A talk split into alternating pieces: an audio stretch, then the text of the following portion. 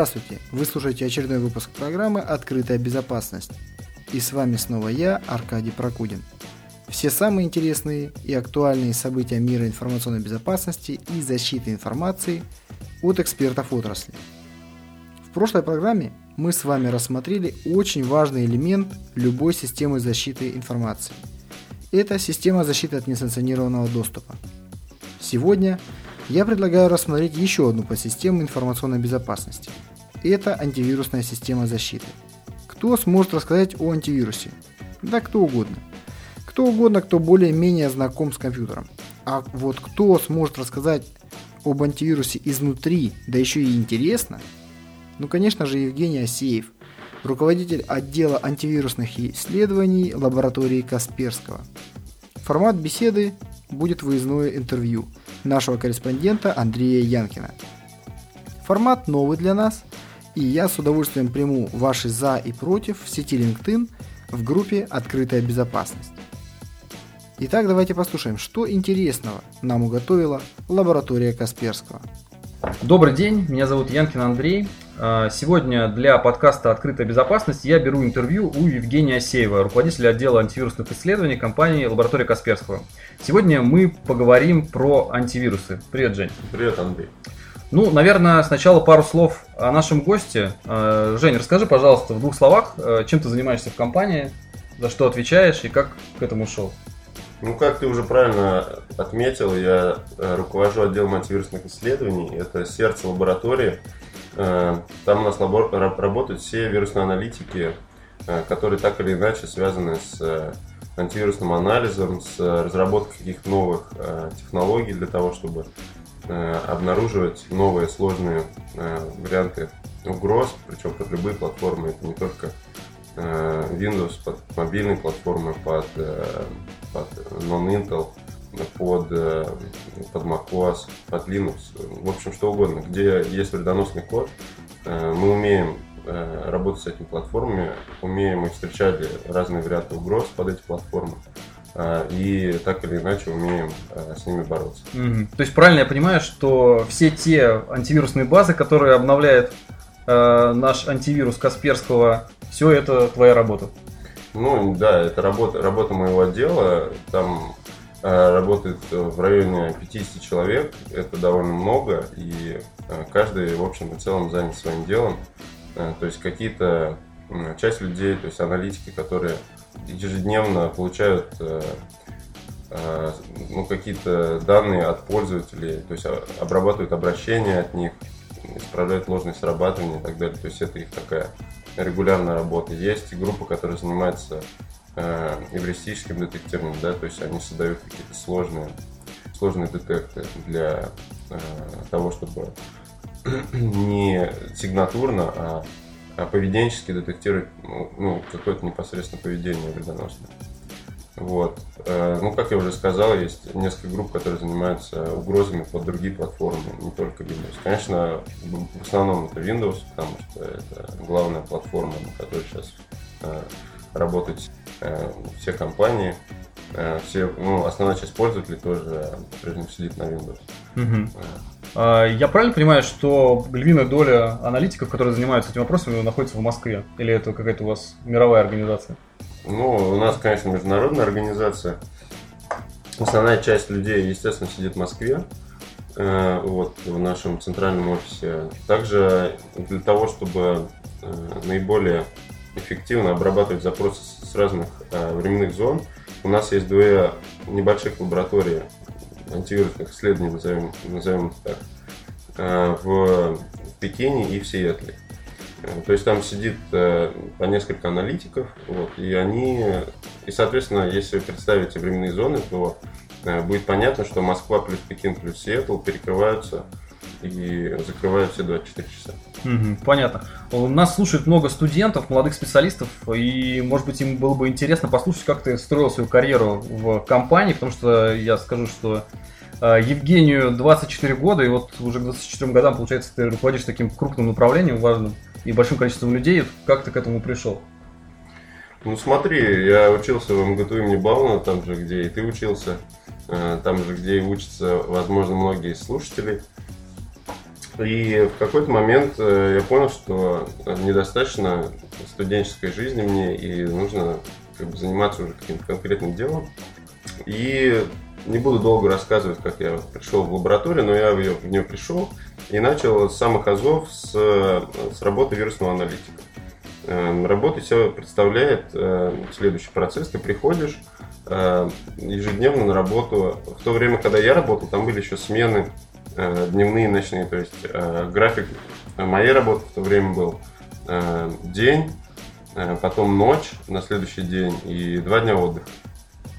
Вот, и ты приходишь и разбираешь как раз всяческие заявки от пользователей, которые присылают как новые вирусы, так и Э, так и какие-то подозрительные события со своего компьютера и заявки на то, что мы как-то проанализировали поведение компьютера и, и нашли, возможно, новые образцы вируса.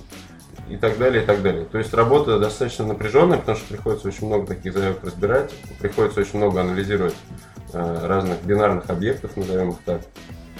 Вот. И какое-то время так поработав, и, э, я набрался опыта и перешел в группу как раз в российское детектирование, где занимался созданием э, уже более крутых детекторов, нежели сигнатуры.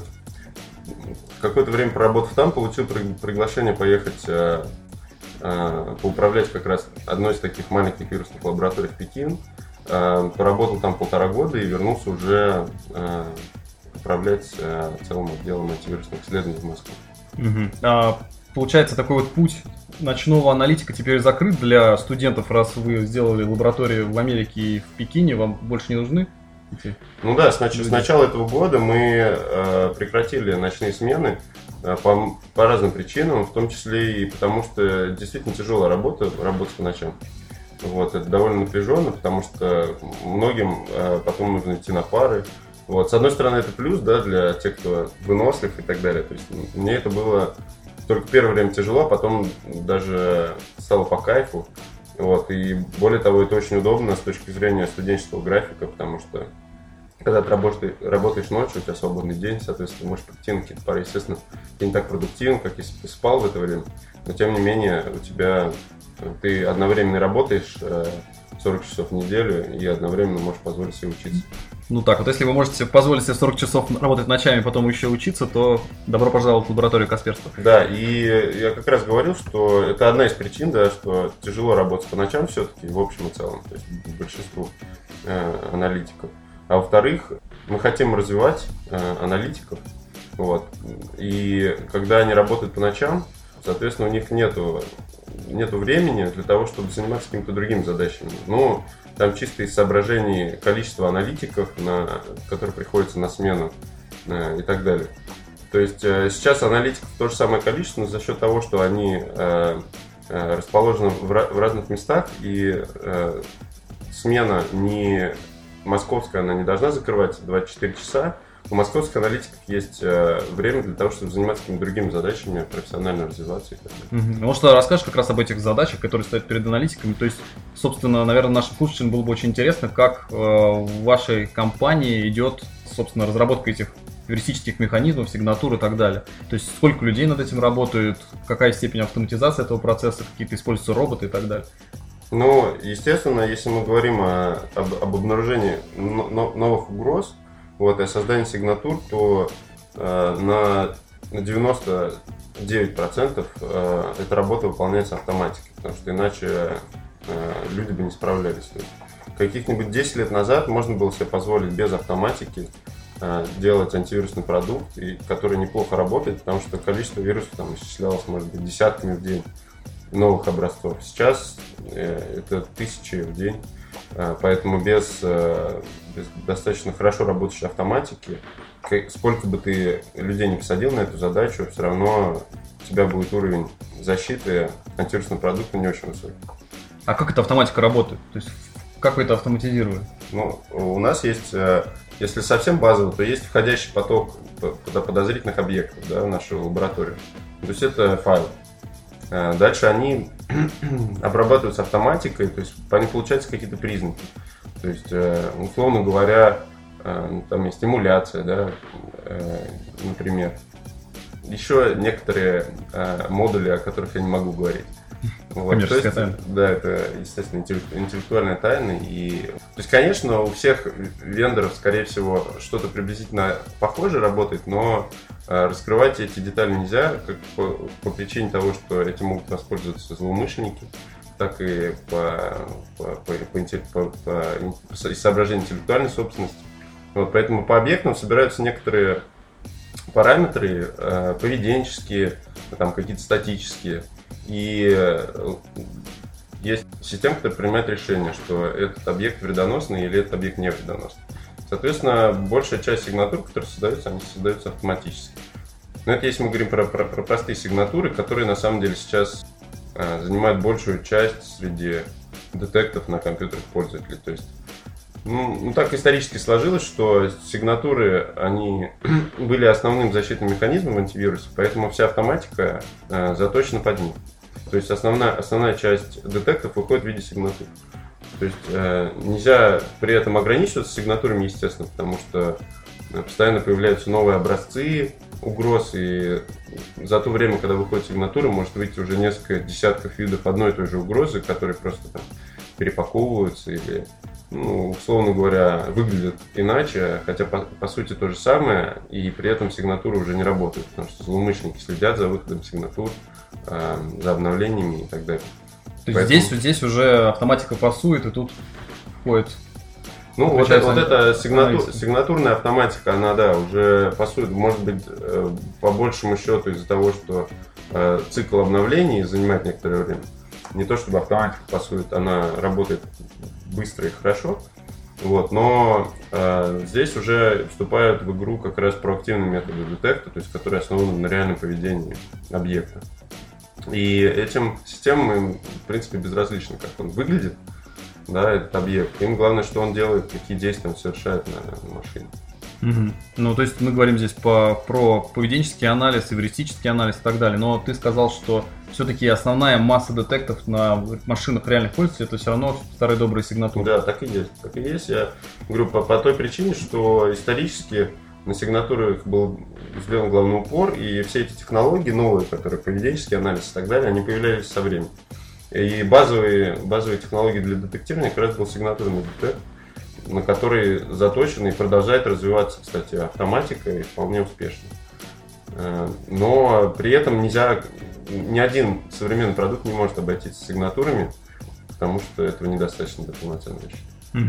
А если говорить о ваших конкурентах, как ты заметил, была недавно такая новость, года, наверное, 2-3 назад, что Касперский внес в свои базы э, безобидный вирус, и через какое-то время этот файл стал... А, не, безобидный вирус, ты, конечно, я, наверное, сказал неправильно. Безобидный вирус, то есть просто файл. И через какое-то время этот файл стал детектироваться чуть ли там не всеми антивирусами. Как это происходит? Это идет какой-то обмен сигнатурами, это какое-то сотрудничество между компаниями, или это там банальное воровство, продажа баз и так далее. Вот мог бы ты рассказать, вот как тут вендоры между собой общаются? Смотри, э, между вендорами, естественно, есть взаимодействие. Несмотря на то, что мы э, конкурируем друг с другом, у нас все-таки одна цель защитить э, пользователей от, от компьютерных угроз. Вот, поэтому, ну, естественно, мы не можем меняться сигнатурами, потому что это, опять же, интеллектуальная собственность каждой из компаний. Вот. И не можем меняться технологиями и так далее и тому подобное, потому что все запатентовано. Поэтому обмен идет только сэмплами, да, то есть про то, что я говорил, то, что на, на вход э, в лабораторию поступает какой-то поток э, файлов. Вот этими файлами, конечно, не всеми из них, потому что, опять же, у каждого из вендоров есть свой источник получения там каких-то самых свежих Э, самых последних версий э, вирусов, э, троянов, бэкдоров и так далее. Вот. Но какую, какой-то частью образцов меняются все вендоры друг с другом. Для этого есть специальная инфраструктура для того, чтобы обмениваться. То есть специально написана там, система, в которую все вендоры заливают как образцы файлов, так и есть система для обмена а, ссылками, например, вредоносными. То есть вот в таком, в таком смысле обмен идет, и он продуктивный, он очень полезный. А, ну, это как бы такое синергия, так сказать, между вендорами. Да, ну ради, достиж... ради достижения единой цели. Да, то есть все обогащают друг друга. А что касается каких-то вот неэтичных вещей, то есть есть ли факты воровства этой интеллектуальной собственности вендорами друг у друга? Ну, не то чтобы воровство, могу рассказать про, про такую. Ну, то есть, да, это можно называть воровством, но по факту это просто э, копирка, да. То есть э, ты приводил пример с Аристотелем. Э, если, например, возьмешь какой-нибудь ну, то есть можно, конечно, сделать специально файл, добавить его в базу и так далее, но возьмем простой пример. Э, какой-нибудь последний, самый свежий вирус, допустим, который пришел в спам. Вот. Э, и залить его на вирус Total, ну, если успеть это сделать э, действительно рано, то есть когда он только начал распространяться, то на вирус Total его будут детектировать ну, только несколько вендоров, там, 2-3. И у них будут определенные вердикты, там, не знаю, Троян, Вин32, агент А, например. Вот. И дальше, если смотреть за уровнем детекта на Верстотеле по, по этому файлу, то можно будет наблюдать очень интересную ситуацию, что остальные вендоры будут подтягиваться, но в большинстве случаев у вендоров, особенно э, которые отдают свой антивирус бесплатно, а не за деньги, у них будут очень похожие э, вердикты на тех вендоров, которые добавили в самом начале свои вердикты. Ну вот, что говорит о том, что вот эти бесплатные э, вендоры бесплатно, которые сдают продукты бесплатно, они не могут себе позволить настолько большой и профессиональный штат вирусных аналитиков и разработчиков, чтобы Э, детектировать все и быстро, и с, э, с, должным, с должным уровнем. Э, поэтому все, что им остается, это отслеживать детекты других вендоров, которые, которые ответственно подходят к вопросу детекта, и, так сказать, копировать их детекты в свои базы. Рыться в пушку у них. Да, ну, есть такое, есть такое да, в нашей индустрии ну да, в какой индустрии чего-нибудь такого нет. Ну, скажи пару слов о том, какие вообще тенденции у нас сейчас в вирусописательстве. То есть вот раньше, например, э, ходили такие мифы, что там советские хакеры и вирусописатели самые лучшие, там дальше российские, потом заговорили про китайцев и так далее. Вот как тебе кажется, как сейчас смещается вот тут этот полюс вирусописательства по миру? Ну, на самом деле, не сильно смещается, потому что если, если понимать экономику вообще вот этой вот э, киберпреступного бизнеса, вот, то становится понятно, что этим занимаются люди очень профессиональные. Ну, то есть, по большему счету, конечно, нет, но в том числе сейчас э, очень много профессиональных группировок, которые ну, серьезно умеют программировать, там, они разбираются, как работает интернет, там, как э, ведут себя пользователи и так далее тому подобное. Это, очевидно, хорошие специалисты в своей области.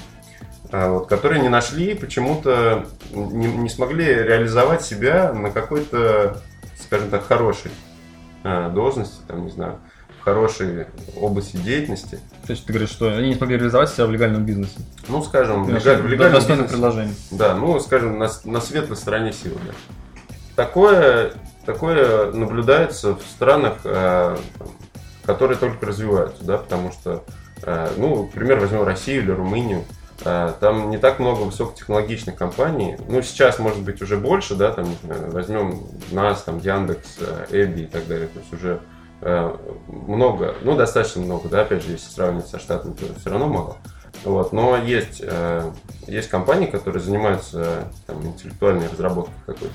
Раньше их было, раньше их либо не было, либо было очень мало, поэтому тем профессионалам, Э, которые могли бы себя реализовать такой интеллектуальной разработки, им приходили, ну, они себя как раз нашли в такой нелегальной деятельности, потому что вовремя узнали, что это прибыльно э, и так далее. Поэтому, если говорить о происхождении э, основного количества там, троянов, да, то это все, все та же Россия, китайцы тоже очень, очень много всего делают. Правда, если возьмем в общем и целом спектр, так сказать, их разработок, то они не очень профессиональны вот, в сравнении с другим производителями э, вредоносного кода.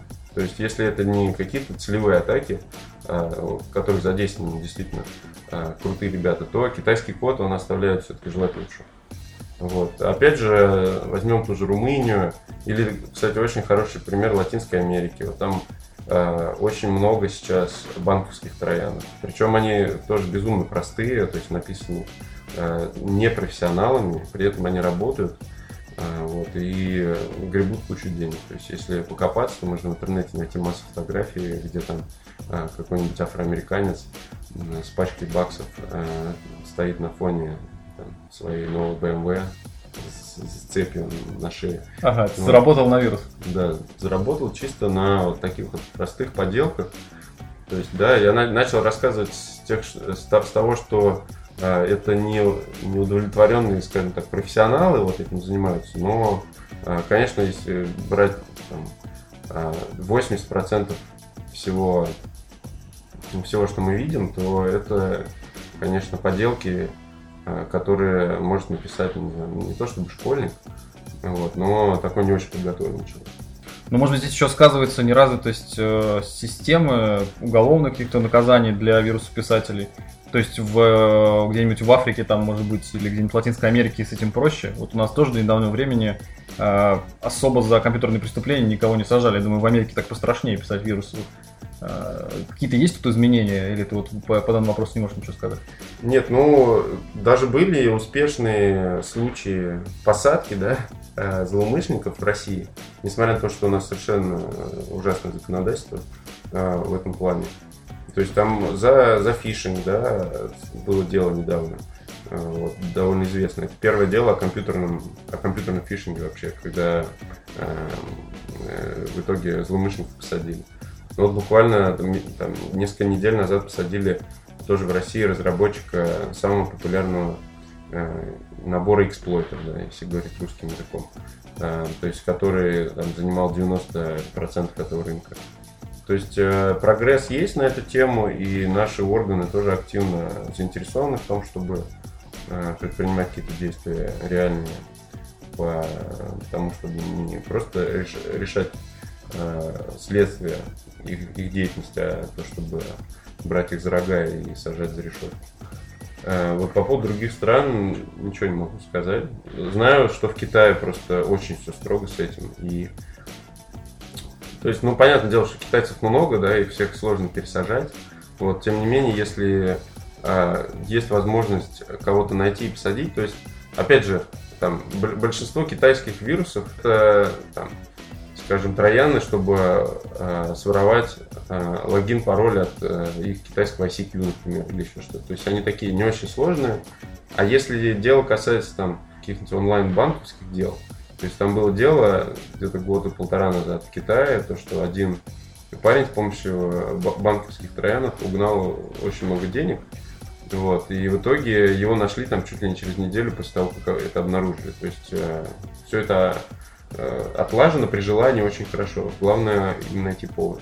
То есть, опять же, в Китае э, противодействие преступности на уровне государства, на мой взгляд, тоже очень хорошо развито. Угу. Но все равно есть люди, которые готовы рискнуть. Возможно, они как бы направляют свою атаку в первую очередь не против там, китайских банков, а если писать трояны для каких-нибудь там, допустим, Америки, то, может, не так быстро тебя посадят, поэтому они рискуют. Ну, нет, ну, да, пожалуй, да, если, если так вопрос ставить, то да. Ясно. А, слушай, вот недавно мы с тобой были на одной конференции, и со сцены там, как всегда, вещали про всякие новые, новомодные тренды. Ну, как новомодные, уж, наверное, последние года три все все время об одном и том же говорят. И э, некоторые зрители несколько скептически об этом высказывались, мол, все эти э, кибервойны, атаки на SCADA-системы, Advanced Persistent Threats и так далее, все это э, не что иное, как маркетинговый булшит. И все, реально таких угроз нет. Вот хотел бы с тобой поговорить вот на эти темы, такие горячие, распиаренные. То есть где здесь как бы маркетинг, где здесь реальность. Скажешь пару слов на этот счет? Ну давай, значит, давай по порядку, да, начнем. Вот ты начал спрашивать про, э, про таргетированную угрозу, да, про АПТ, про Advanced Persistent Threat. Скажи пару слов для наших зрителей, слушателей, вернее, как вообще, что это такое? Может быть, кто-то подзабыл это дело? Вот, ну, может быть, кто-то подзабыл, может быть, кто-то не знал. Эм, в общем, технически, ну, то есть это, это угроза, да, которая направлена на какую-то конкретную э, организацию, которая продолжительная и очень сложная. Вот скажем так. То есть это определение, оно не техническое, а скорее организационное. То есть э, АПТ, целевая угроза, ее, ее суть в том, что э, злоумышленник очень серьезно настроен, вот, он будет идти до победного, чтобы -то, во, во что бы то это ему не обошлось. Вот, и он применяет самые крутые, самые последние э, технические новинки для того, чтобы эту атаку организовать. Вот, то есть цел, в общем и целом, э, то есть это тот же, например, экзешник, да, который попадает на компьютер там, пользователя и запускается. Но например, если обычный злоумышленник, он там послал экзешник, и какой-то обычный пользователь а, его не запустил, то он особо не расстраивается, потому что есть еще 999 пользователей, которые его могут запустить. Вот. А когда мы говорим об АПТ, то злоумышленнику важно, чтобы запустил э, этот вредоносный файл не тот человек, которому он его послал. Поэтому он будет его посылать э, столько, столько раз до тех пор, пока он его не запустит. И пробовать э, различные способы захода к этому, к этому пользователю. То есть, как правило, это там наверное, самое простое это секретарша, да, какая-нибудь крупная организация, которая посылается фишинговое э, сообщение, э, и она не раздумывая там запускает этот файл, и в итоге в организацию в том или ином виде проникает э, вредоносный код, который потом может там перетекать с одного сервера на другой, там, залазить на компьютеры разработчиков или, или как Ну так что это? Это в первую очередь страшилка для организации, чтобы они тратили больше денег на защиту, или это реальность, и действительно многие организации подвержены таким атакам? Это, это реальность. Э, есть такая шутка, мне очень она нравится, что организации делятся на две части. Это те, которые уже были атакованы, и те, которые не знают, что они были атакованы. Вот, это, это конечно, красивые слова, вот, но угроз действительно есть. Возьмем тоже кибершпионаж, да? То есть э, начнем просто с шпионажа. То есть как он раньше осуществлялся? С помощью, когда не были настолько совершенно технические средства. То есть, э, там, не знаю, с помощью инсайдеров, да, там кого-то переманивали или давали кучу денег за то, чтобы они выдавали какую-то секретную информацию. Э, вот. Но это было более офлайново. Да, сейчас э, везде там у всех мобильные телефоны, планшеты на работе, э, куча ноутбуков, и грех этим не пользоваться. Поэтому э, это один из методов такой серьезного, серьезного шпионажа, можно сказать. То есть можно, в принципе, э, АПТ в каком-то смысле приравнять к шпионажу, потому что конечная цель этой атаки в большинстве случаев это какие-то конфиденциальные данные, э, вот, интеллектуальная собственность. Угу. А если переходить здесь от уровня организаций, каких-то компаний э, к уровню стран, то есть вот очень много муссируется тема насчет э, того, что буквально сейчас у нас идет кибервойна, что все государства друг друга постоянно атакуют. По сути, это то же самое на уровне государства. есть... Да, опять, опять же, аналогично абсолютно. Раньше там атаковали тоже шпионов, засылали, да, там каких-то Анна Чапман там и так далее. Вот. Э, сейчас этого не нужно делать, потому что, опять же, везде куча устройств, которые, в которые можно так или иначе внедриться. И почему бы не заслать э, классно сделанного троянчика, который ни одно, э, ни одно средство обнаружения не детектит, чем там, тратить время на то, чтобы заслать каких-то шпионов или там Э, ядерную бомбу, опять же, не этично посылать. А тут э, заслал файл, он запустился и собирает все, что нужно. Ну, ты вот как специалист, который этим реально занимается, вы видите такие угрозы, вы видите конкретно образцы вирусов, которые именно имеют такой вот направленный характер? То есть это не массовая какая-то атака, чтобы там бот, ботнет какой-то поднять, а именно для ну, атаки на Естественно, мы видим, у нас куча же отчетов, э, опубликовано было исследование на эту тему, все эти флеймы, гауссы и так далее, которые как раз рассказывают истории э, в деталях. Вот, там, Red October то же самое. То есть мы по несколько раз в год э, делаем такие исследования, и мы как бы не то чтобы очень сильно стараемся их найти, они сами э, к нам приходят в результате там, обычной работы да, по обнаружению новых, новых угроз. Мы видим вдруг, о, это что-то интересное, мы начинаем изучать. И получается то, что это там, не обычная э, атака ежедневная, а целевая атака на какие-то там банки в, в Средней Азии. Угу. Ну вот ты сказал про Flame, это тоже были такие известные недавно э, скандальные темы с э, атаками на SCADA-системы, Дуку и прочие вот вирусы, которые целью своей имели атаку на SCADA-системы, то есть на систему АСУТП, управления производством. Опять-таки вопрос тот же. Э, это просто модная тема или действительно все больше становится вирусов, которые уже бьют не по компьютерам пользователей обычных, а такие специализированные системы направлены? Ну, ну вот смотри, мы с тобой прошлись по уровню, да, АПТ это э, атаки на конкретные организации. Ну, условно говоря, ладно, хорошо. Целевые атаки на организации, целевые атаки на, на, от одной страны к другой, а целевые атаки на промышленные какие-то объекты. Это, в общем-то, все то же самое, а, просто разные масштабы. Да, и целевые атаки на организации, в общем и целом, ничем не отличаются на целевые атаки на промышленные объекты, потому что это тоже организация. Просто это организация, которая занимается э, там, не интеллектуальной, собственно, а производством не знаю, там, энергии, например, или еще чего-нибудь. То есть тут ситуация аналогичная. А, то есть SCADA-системы, да, они это, это те же, те же там стоят э, операционки Windows, да, как, э, как, мы, как мы выяснили. Э, вот. И поэтому почему бы не использовать э, тоже троянов а для того, чтобы на них как-то как действовать. Ну, если ты говоришь, что даже там у малопрофессиональных китайцев удается делать вирусы, то получается, что в принципе я систему э, скада, какую-нибудь управление каким-нибудь ядерным реактором тоже может атаковать человек, который не имеет хорошей подготовки. То есть как на твой Ну, довольно взгляд... сложно. То есть эти объекты, они все-таки охраняются. Да, во-первых, ну, чисто физически.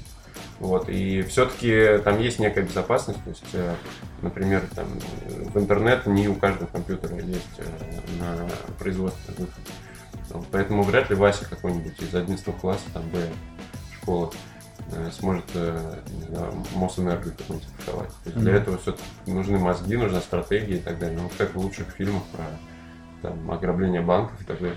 Сидят ребята, рисуют там схему, как мы будем там подкоп делать, взрыв и так далее. Вот. Я себе так приблизительно представляю, там, а, атаку на какую-нибудь промышленную организацию. Ну да, ребята если... и планируют вот это все дело. Да, если SCADA система изолирована от интернета, получается, что кроме внедрения, собственно, очень специализированного трояна, требуется еще и куча организационных вопросов решить. Ну, Просто как его туда засунуть. Да, и сам, и сам троян-то, в общем, тоже нетривиальный, потому что нужно понимать, как работает SCADA, нужно понимать там ее архитектуру и так далее. То есть нужно как минимум иметь у себя ее. А стоит она не очень. Угу. Поэтому... Ну и вы как-то работаете, то есть э, что помимо организационных мер, то есть изоляции, как любит говорить наш стек толстым слоем диэлектрика, э, скада систем от э, всего остального, какие-то работы ведутся, вот вендоры делают что-то, какие-то, может, специализированные антивирусы для скада систем и так далее. Ну это уже не секрет, что мы делаем операционку для скада который называется 9.1.1. Вот. Я не готов про нее много рассказывать, потому что я знаю все на уровне новостей, да, и как бы, э, ну, я не связан никак с этим, это занимается отдельный, э, отдельный э, департамент компании, который занимается такого рода разработкой. Вот. Мы пишем, да, операционную систему для спецсистем, защищенную, которая Э, не может ничего делать, кроме того, что она должна делать. То есть нет никаких дополнительных функций, она вот делает то, что нужно. Mm, то есть, наконец, специалисты по безопасности взялись за SCADA систему, потому что до сих пор это было, конечно, просто боли слезы. Да, безопасность там думали в последнюю очередь. Понятно. А, слушай, еще хотел вот что тебя спросить. А, сейчас все, наверное, вендоры, ну, крупные вендоры в области безопасности, причем это касается не только антивирусов, это касается там, систем обнаружения вторжений, CM-систем и так далее, а, переходят э, в облака. Ну, сейчас все у нас якобы переходит в облака, но здесь вот реально тенденция очень мощная. Причем переход в облака идет не как, э, если речь идет не о сервисах, которые представляются э, из облака, а а облачных детекторов. То есть, когда какие-то образцы э, вирусов, образцы угроз и так далее передаются куда-то там в облако, непонятно куда, как-то там обрабатываются, и пользователю выдается результат. Вот я знаю, что у Касперского тоже такая штука есть, даже у обычных э, пользовательских антивирусов. Расскажи в двух словах, что это такое? То есть это что это в первую очередь? Это какая действительно защита пользователей? Это способ обогатить свою базу сигнатуры или это первую очередь просто маркетинг, и пока тут особо интересного ничего нет. Э, у нас облако называется Касперский Security Network, да, и тут на самом деле очень мало от маркетинга, потому что это очень важная система сейчас у нас, которая нам помогает как и добывать новые образцы вирусов, так и собирать какую-то статистику с пользователей, да, и в том числе и для улучшения наших э, детектирующих технологий, в том числе и для какой-то аналитической информации. То есть, ну, у нас очень много завязано на то есть это может быть красивое слово просто, да, в обычных технологиях. На самом деле там ничего такого сверхъестественного, просто есть э, там, центр обработки данных, куда э, капает какая-то информация с, с пользовательских компьютеров, аноним, ан, анонимизированная. Вот, то есть там есть информация о том, э, какой там файл запустился, да, то есть э, есть информация там, какой файл скачался, в том случае, если он продетектировался у нас. То есть, э, вся, вся информация которая может пригодиться нам для того, чтобы мы ее проанализировали и сделали там, либо новый детект. А, вот опять же, с точки зрения пользователей, вот что меняет облако, оно добавляет а, а, ему уровень защиты, потому что э, доставляются очень быстро эти детекты облачные да, до пользователя. То есть они не то, чтобы доставляются, то есть э, пользователь просто обращается по поводу код файла к облаку, а ты знаешь его или нет. Ну, вот, и оно ему отвечает мгновенно. То есть не нужно никакого там, времени тратить на то, чтобы доставить сигнатуры ну, вот, и так далее. Соответственно, э, попадают эти, эти знания в это же облако с нашей стороны тоже очень быстро, потому что нам не нужно то есть там нет длительной какой-то процедуры тестирования там, на, на целостность этих на антивирусных баз и так далее. Ну, то есть э, облачные детекторы, по сути, это детекторы ну, э, конкретные, да, то есть вот есть файл, и, и он детектируется. То есть как именно это делается? То есть это э, собирается какая-то статистика по поведенческому какому-то анализу файлов, и потом делается автоматический вывод о том, что это вирус. Да, есть, вот как я говорил, что есть автоматическая система для создания сигнатур, да, также есть э, автоматическая система для э, создания облачных детекторов. Вот, которая как раз основана на статистических данных, которые собираются в нашу Kaspersky Security Network. То есть там приходит масса всяких э, разных э, данных о файлах, э, и она, это все перелопачивается, в результате тоже выделяются признаки аналогичным образом, только признаки не какие-то файловые, а признаки статистические. Вот.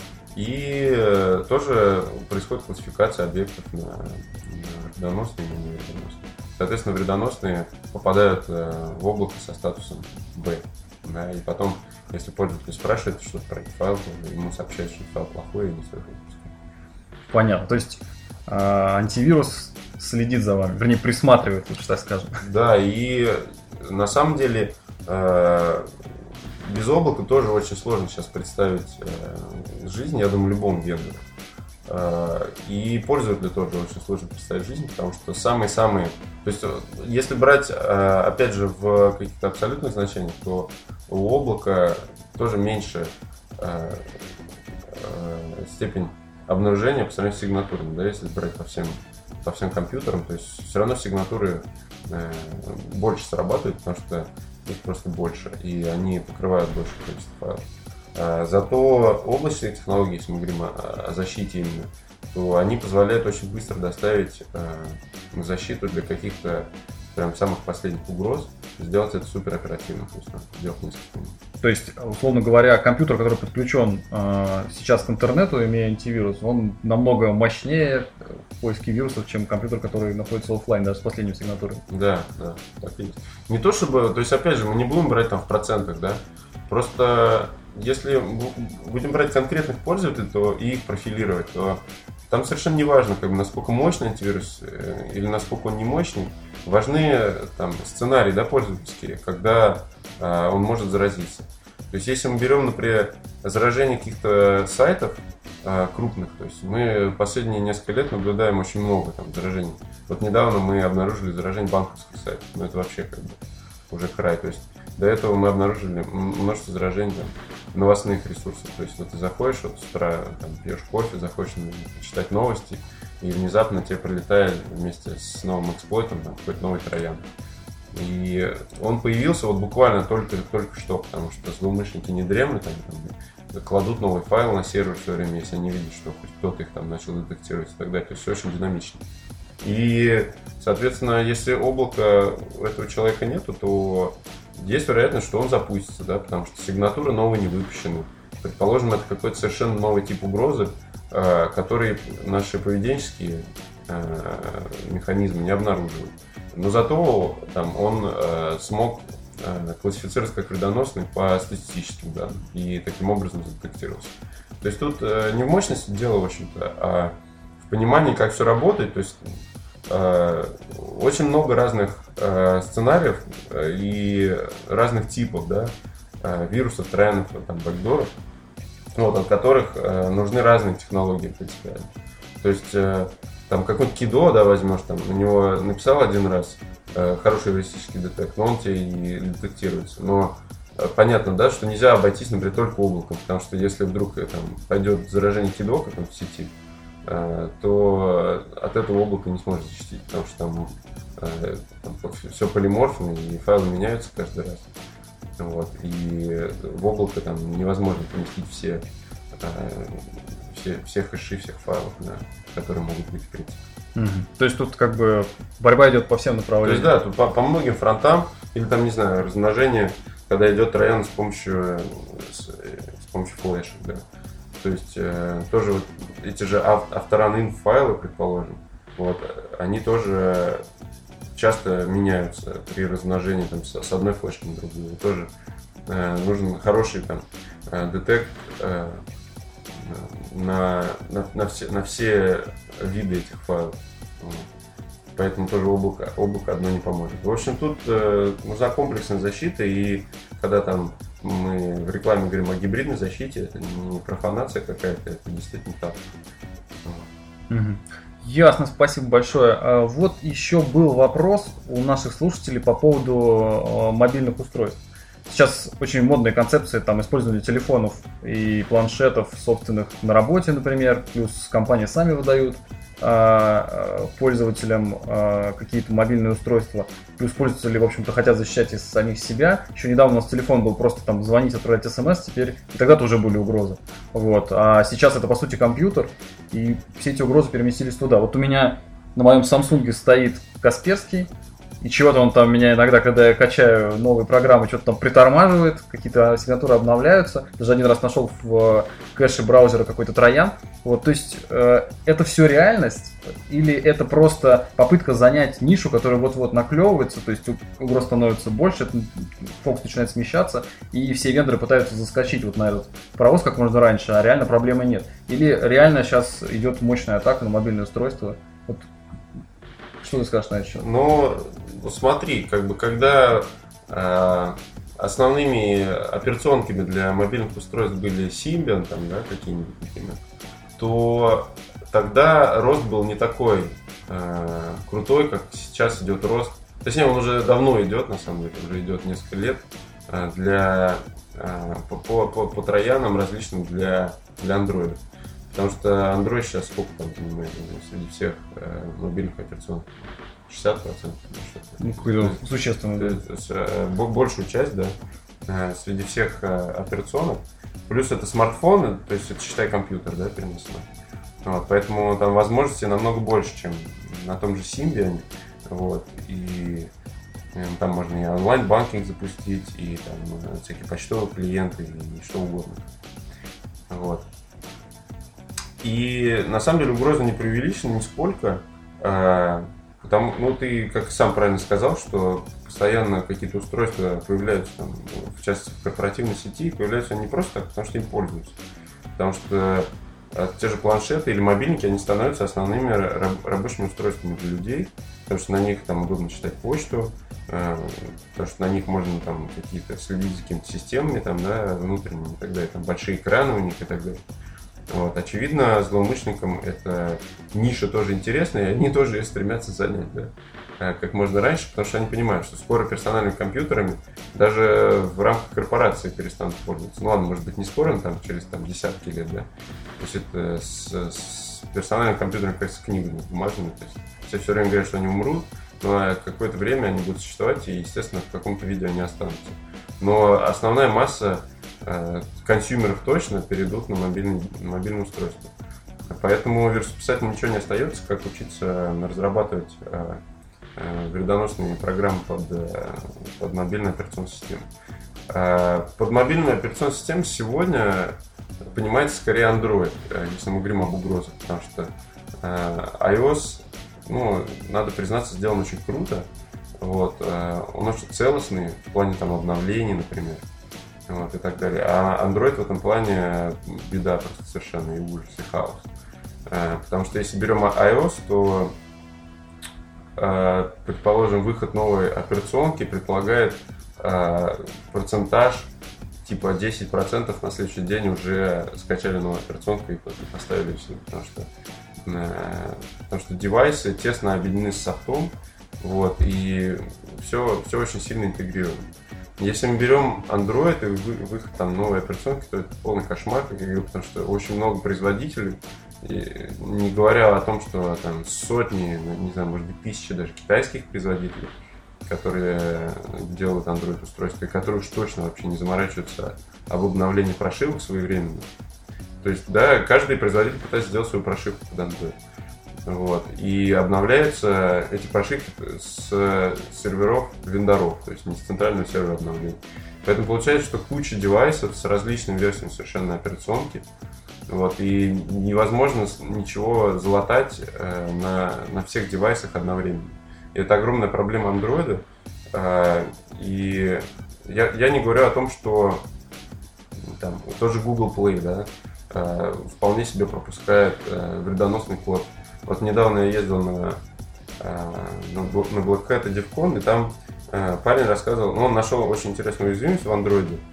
Ну, вот, не буду подробно рассказывать, но фишка в том, что он для того, чтобы проверить, залил в Google Play приложение и явным образом там написал о том, что оно э, там spyware, да, и оно может как-то компрометировать ваши персональные данные.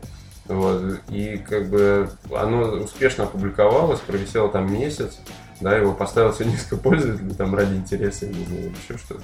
То есть, ну, э, в плане безопасности э, гугловцы, мне кажется, они предпочитают э, удобство использования и там, какие-то побольше дать, например, пользователю прав каких-то что-то делать, да, там, или дать ему выбора больше и так далее. За счет этого они очень сильно проигрывают безопасность. То есть ситуация с андроидом сейчас схожа с тем, что было на заре Windows, когда был совершенно незащищенная архитектура, куча вирусов, постоянно что-то такое а. Не, естественно, там не, не супер все плохо, да, на андроиде, но там с айфоном, ладно, уже не будем сравнивать, то есть там если брать iPhone, да, то там, если были какие-то трояны, да, то их там три, например, или что-то в таком роде. Вот. Потому что ну, вся, вся операцион, все ядро операционной системы закрыто а, от, а, для пользования. Поэтому даже антивирус нельзя написать для iPhone по-хорошему, потому что нет никакого публичного API для того, чтобы там, достучаться до файловой системы. Вот. То есть, конечно, есть всегда вариант, что э, у тебя есть на руках какой-то э, эксплойт до уровня ядра, который ты можешь, с помощью которого ты можешь э, поиметь э, девайс и установить туда что угодно, но это скорее вариант такой исключения. Хотя нужно его всегда рассматривать. То есть, когда мы говорим о том, о том же jailbreak, то надо понимать, что те же трояны, они могут использовать э, ту же самую уязвимость для того, чтобы устанавливать. Mm-hmm. Вот еще по поводу iOS интересно тоже. Э, на Black Hat была презентация, и там ребята рассказывали и сделали, сделали девайс в виде э, адаптера для зарядки. Вот.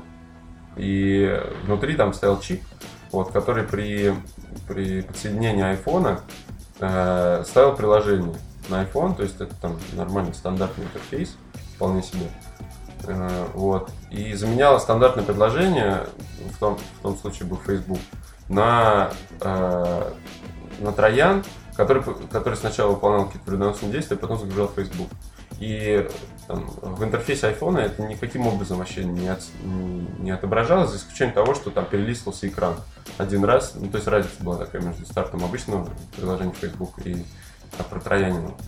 Вот, и совершенно без э, всякого взаимодействия с пользователем устанавливается Троян через вот такой вот зарядник. И, ну, это прям произвело абсолютный фурор, да, то, что вот помощью такого вот извращенного способа э, там, исследователи смогли установить код Трояна, который к тому же вообще там ничего не делал, да, то есть, ну, да, чисто proof of concept. Вот, и это считалось очень круто. Причем в iOS, в iOS 7 э, надо дать должное Apple, что они не то чтобы залатали да, эту уязвимость и не дают, э, не дали всем подряд устройствам, которые подключаются э, к iPhone, что-то делать с iPhone непосредственно, но они, по крайней мере, э, высвечивают э, окошечко теперь. То есть, когда подсоединяешь там компьютер или подсоединяешь тоже к зарядному устройству, которое не просто в розетку втыкается, а в которой там какая-то логика есть внутри зашита, он выдает баллон, что типа, а вы уверены, что вы хотите доверять этому устройству или нет? Вот, поэтому с с айфоном, с iOS, фу как бы серьезно, серьезных угроз безопасности не наблюдается. Ясно, очень, очень это любопытно послушать, особенно пользователям андроида, как я.